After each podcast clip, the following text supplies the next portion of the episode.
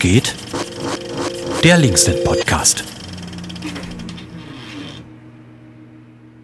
Okay, hi. Um, this is the Linksnet Was geht podcast today with an episode completely in English. A thing that um, probably happens for the first time in the history of this podcast. And my name is Mark and I'm sitting here with Hassan and Donia who were taken part in organizing a demonstration that took place on July 31st. Maybe the two of you could introduce yourself and uh, tell those who listen to that podcast right now um, what this demonstration was about. You go first. Ladies first. okay, so my name is Donia. Uh, I'm one of the people that came from Ukraine, and of course I'm third countries people because I'm Moroccan. Uh, the demonstration like was about uh, the discrimination between refugees, the, like different nationalities. So Uh, I'm Hassan. I'm from Syria. I was in Greece and like I left Germany for about one year and I'm still waiting my process. So I mean it's first time for me to be one of organizing the demo, but it was like important to do this because now we are in big trouble in Germany that there is big discrimination between refugees, so we have to change that. So you already mentioned it. Was mostly about the discrimination of refugees for equal rights then. Um, could you describe to us um, what those discriminations actually are? Um, what is the what is the actual discrimination beyond that very abstract term discrimination?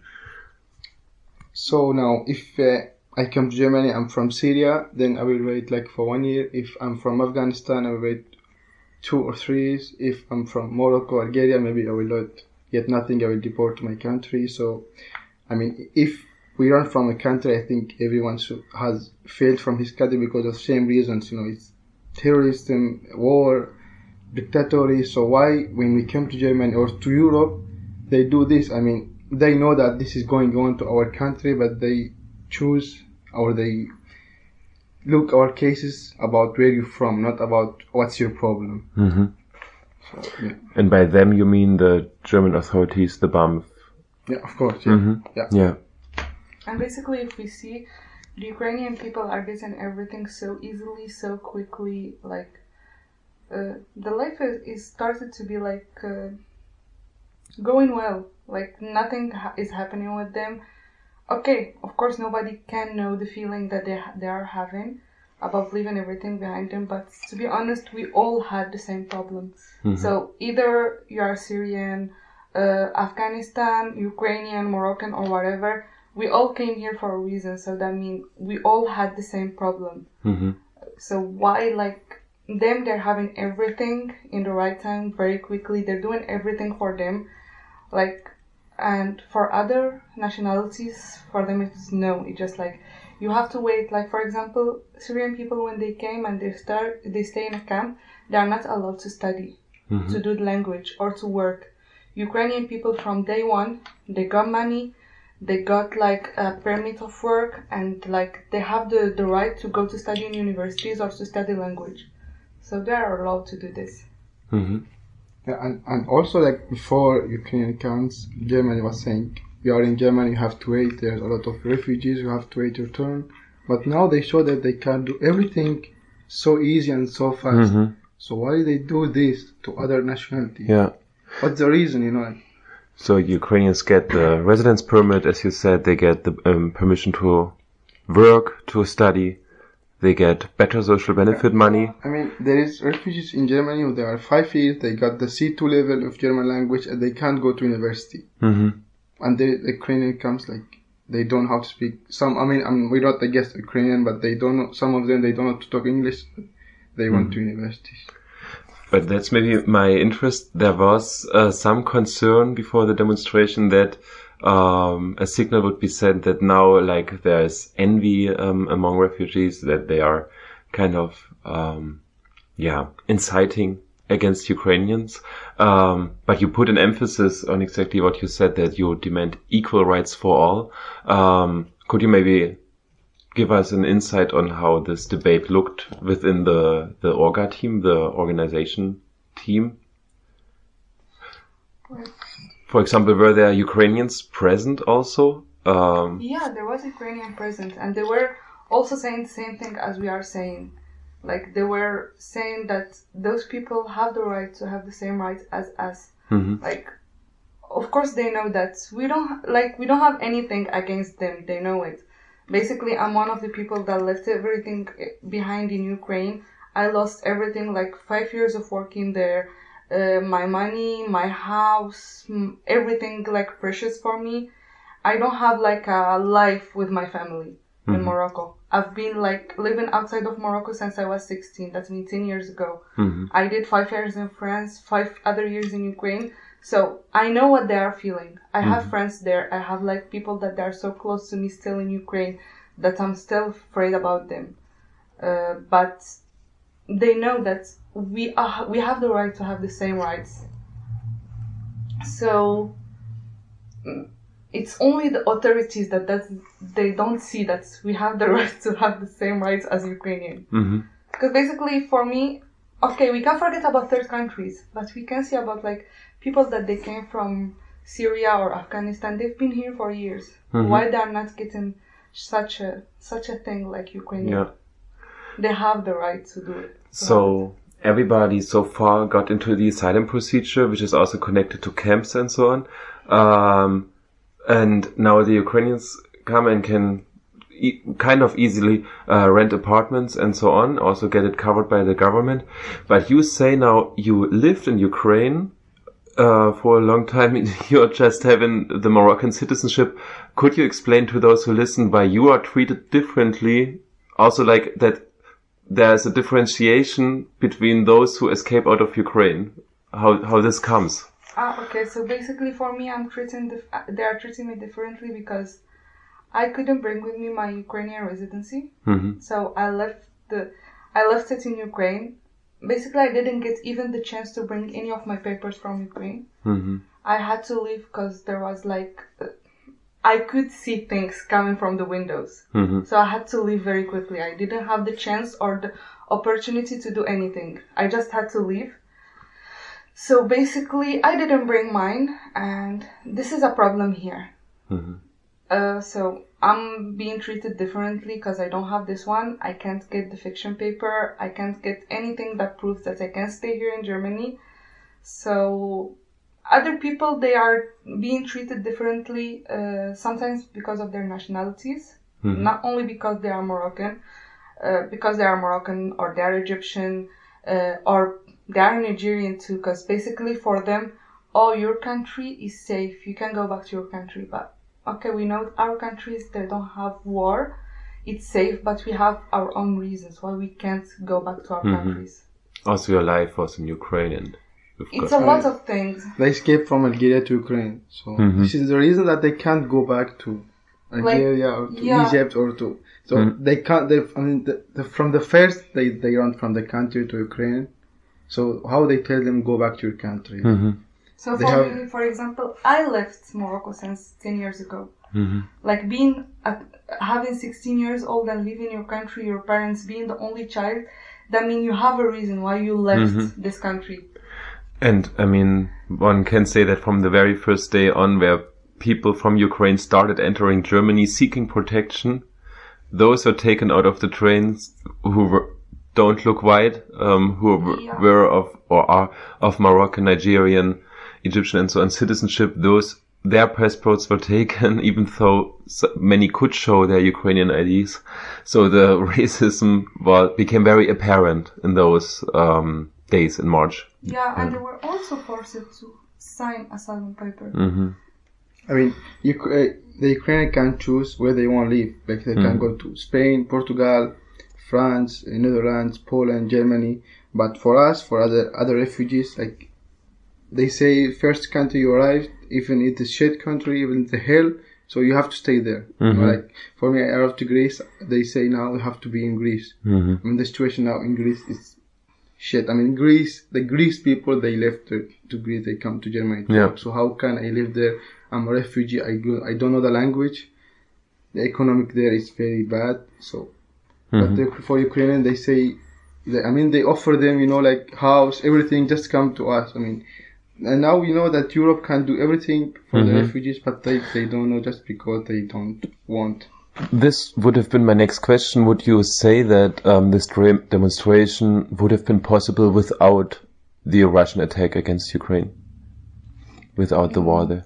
No. Yeah, I mean, there, there was a rule that it calls paragraph 24. It was uh, from 2001, but Mhm. they didn't activate it just now because the Ukrainian. And, and when they activate, they said it's only for the Ukrainians. You know, Yeah. like, I mean, and that now that we have to thank the Ukraine. I mean, we don't thank them because of the war, but they show us that Germany can do, all Europe can Yeah. do every, The German everything. easy. European Union Yeah, you know, shows it. but they uh, just yeah. don't do Mhm. because they're from Middle East or from Africa or from Yeah. I don't know.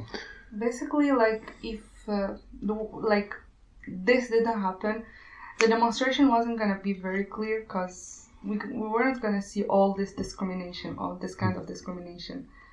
Like okay, they're get, they're giving everything for Ukrainian, and like even the people, the like the third countries people that they are married to Ukrainian, sometimes they don't get anything. Mhm. Like, for example, they are asked to show them something that proves that they are married, or even though they're not getting anything sometimes. Mhm. It depends on the, the city, the person that's taking care of your file.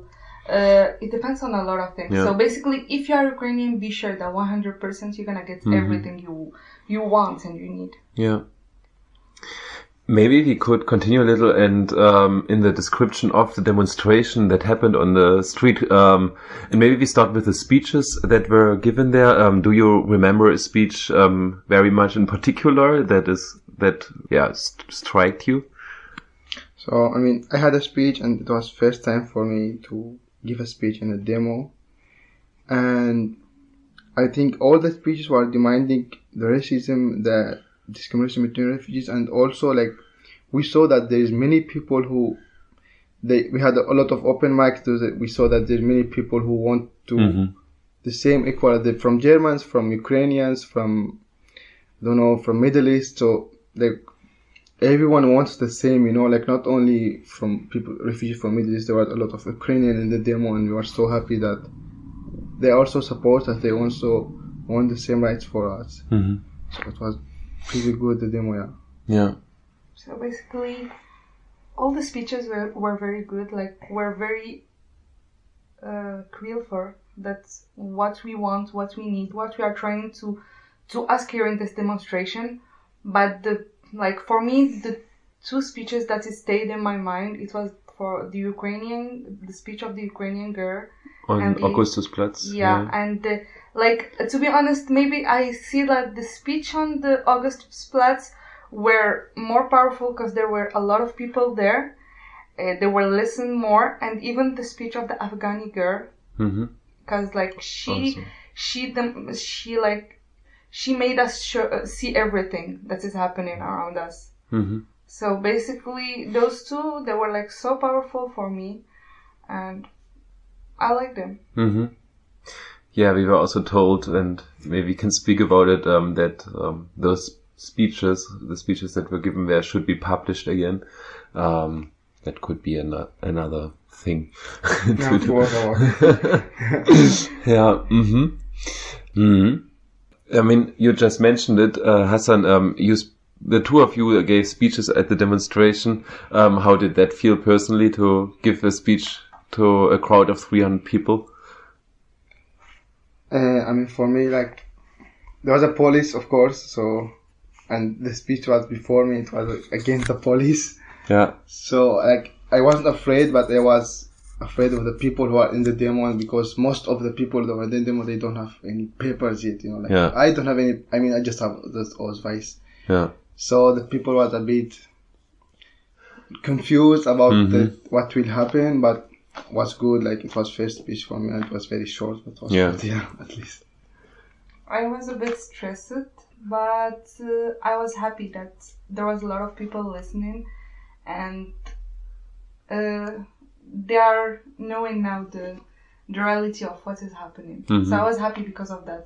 It's Yeah. like those people that they came from nowhere, Like there are German people, another Ukrainian people, a lot of different nationalities that they don't know us, they don't know anything about us, and now they are no, they knows what is happening like, Mhm. over there. Yeah. Like uh, when we uh, started preparing the demo, yeah, like the first reaction from some was like, we shouldn't go on demonstration, it's too dangerous. And later on, like two weeks later, some of them spoke on the demonstration and it was really, um, yeah, it was really nice. Surprisingly. Yeah. Uh huh. That's normal, I think, because basically, if we go back to our countries, even though we have our papers, our nationalities in our countries, we are not allowed to do such a thing in our countries. Mhm. We're gonna get in trouble doing such a thing. So basically, of course, people here not having papers, not being legal in the country, of course, they're gonna be a bit afraid to do a demonstration, to go outside while there is like a lot, and a big number of, like a huge number of policemen around us and but it was so good because basically those policemen they were like taking care of us even though they know that all of those people like a lot of them they don't have papers here and like but for them it was like it's not our job what we are doing here it's taking it's like making everyone safe hmm I mean, for me, I was afraid to go to the demo because I'm from Syria and I have we have war in Syria for like 11 years just because of one demo in the street. hmm So it was like will happen again in Germany. But like when this demo started, like I was so excited to my speech. It was good, yeah. Yeah. And what would you tell people who also are in some form seeking protection here in Germany and who are also having this question, should I go to demonstration? What would you tell them after being at the demonstration? I think I think they have to ask for the rights because at least at least this is allowed in Europe to ask to go to demo to go to the street to ask for your rights. I mean maybe they will not hear us, but at least to show the world that there is something racism going on in this, so we have to change it. hmm So I think they have to go up to the street and ask. Yeah. so for me i'm gonna tell them yeah it's your right uh, whatever problem you have go outside make people know it and like like do whatever it takes to take your right Yeah. Great. hmm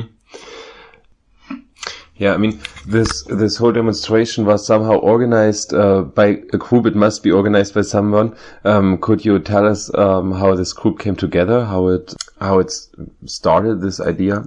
So actually, it's funny. I like I was sitting with you in the bar and was drunk, and then you told me we have a demo. Oh.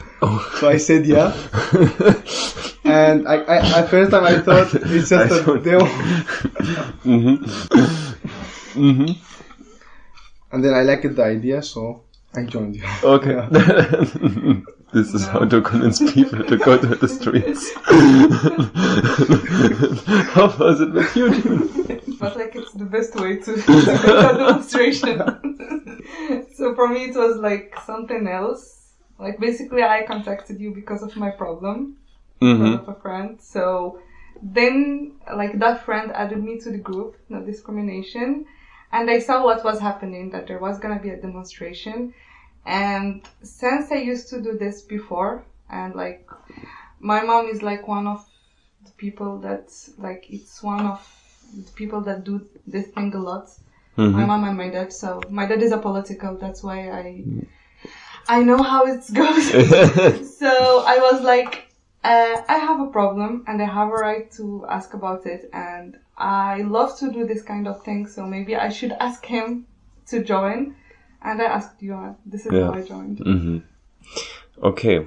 So, but then the next question would be like, would you say it was a self-organized demonstration, like self-organized by refugees, people who seek protection? I mean, the idea was I don't know from who, but I think there was a lot of refugees who tried to do this for for themselves. Yeah. I mean, there were Germans also who helped us, but I think like seventy percent was self-organizing the demo, all the demo. hmm Yeah, because basically, even though that it's not the refugees' idea, it's gonna be hard for them to think such a such a way. Because of course they're gonna be afraid in the beginning, but just like those people did a lot of things, Hmm. like they wrote, they organized everything with, of course, your help and other members' help. So it was like 70% as he said. Mm-hmm. Mm-hmm. Okay. But now there are people who know how to demonstrate, who know that it's not that dangerous to assemble. So the question is how to continue. What ideas do you have as a group also maybe, um, what could be next since the problems are not solved after the demonstration? Okay, for me, the the idea is like we are a social media time. Mhm. So if we make it like popular in the social media, that mean we can get more people to join us. Mhm. We can do more demonstrations. Of course, it's not that easy, or at least we can talk about our rights on social media. Uh, so this is the, one of the things that we can do or we should do because basically everyone is taking care of social media. Is everyone has an Instagram account, a Mhm. TikTok account, a Facebook account. Like we can do such a thing.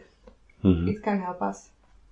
Yeah, also I mean, the same idea. Like now we are more famous a bit. Many groups knows about us.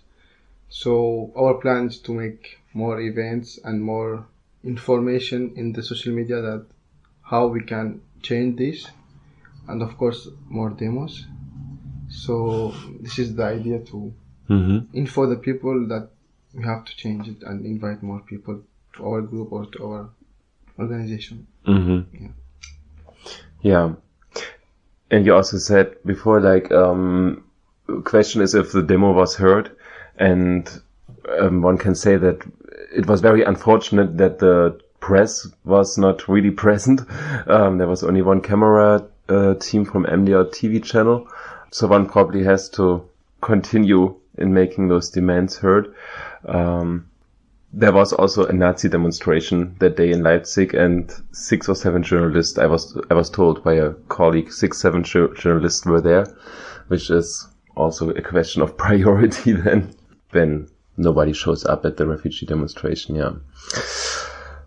Maybe we can um, conclude and maybe look a little to the future. It's um, to a very close deadline that's about to come. Today is August 10th when we record this. Um, and soon there will be August 31st, which is a well-known date uh, nowadays among th- the so-called third state nationals from Ukraine, those who were mentioned by you, Donia, who studied or worked in Ukraine but are not of Ukrainian citizenship. What is the background with this deadline and why is it um, that present right now? Uh, I really don't know because basically when we came, it was the date was there. Okay, they told us like without any paper you can stay here without the fiction or anything, or even doing the registration, you can still hear till the 31 of August. But now they are saying even though the people that they did the registration and they didn't get like a fiction paper or they didn't get anything, some of them even though they got deported already. They got the fiction, they got everything, but they got deported. So I don't know why everything is about the 31st of August. And the new rule that even now people that they're going out from Ukraine, Mhm. Only the Ukraine that they are allowed to enter the European Union. The other nationalities they're not allowed to do it. They have like a transit visa to go to Moldavia or something to take uh, flights back to their home countries. So it's not only the law that's here changed, but I don't know what is happening. Why is this 31st of August is that much important for them, even though for us, like for me, for example, I have a paper that say that I can stay till the second of November, Mhm. but for them now it's not like something Yeah. like you have to leave before the 31st of August. You don't really have to leave, but those who haven't requested the protection, the paragraph 24, they will be um, threatened by deportation Yeah, from September 1st on. And that's the, that's the background. Um, And there But- is another problem, by the way, that there is no appointments mhm. to take appointments before the 31st of August to like do your registration, take your papers or anything. Like the nearest appointment that you can find is on the 6th of September. and it's rare. Like it's only one appointment. Like how they can Yeah. do something before.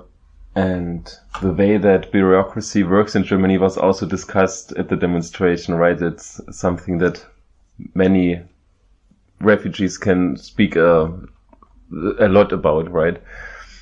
I mean, uh, the social is something like it's a pre- it's the the thing that they you have to stay in the camp Mm-hmm. because they tell you that if you leave the camp or if you leave the Heim that is in the forest, then you will not get this 300 euros for one month. Mm-hmm.